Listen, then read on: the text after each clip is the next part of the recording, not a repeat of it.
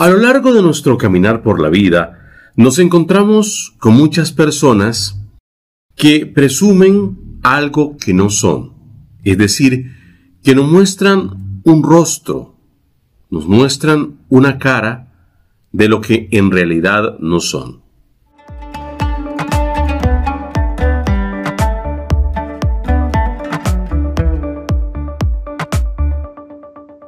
¿Cuántas veces nos hemos encontrado con una persona, como decía mi abuelita, que juega de pavo real y no llegan pero ni a zanate?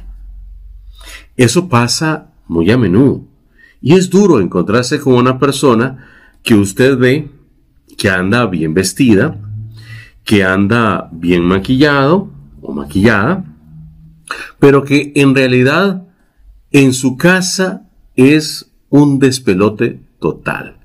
Un desorden en la cocina, un desorden en su habitación, un desorden en su vida en general. Una persona que no busca hacer las cosas como tiene que ser, sino que busca cómo impresionar a las demás. Es esa persona que se baña, se perfuma, pero que es falsa es falsa como aquella persona que te abraza, que te besa, que te dice que te quiere mucho, que es tu amigo, que es tu amiga, que te consulta esto, que te consulta lo otro y resulta que hace completamente lo contrario.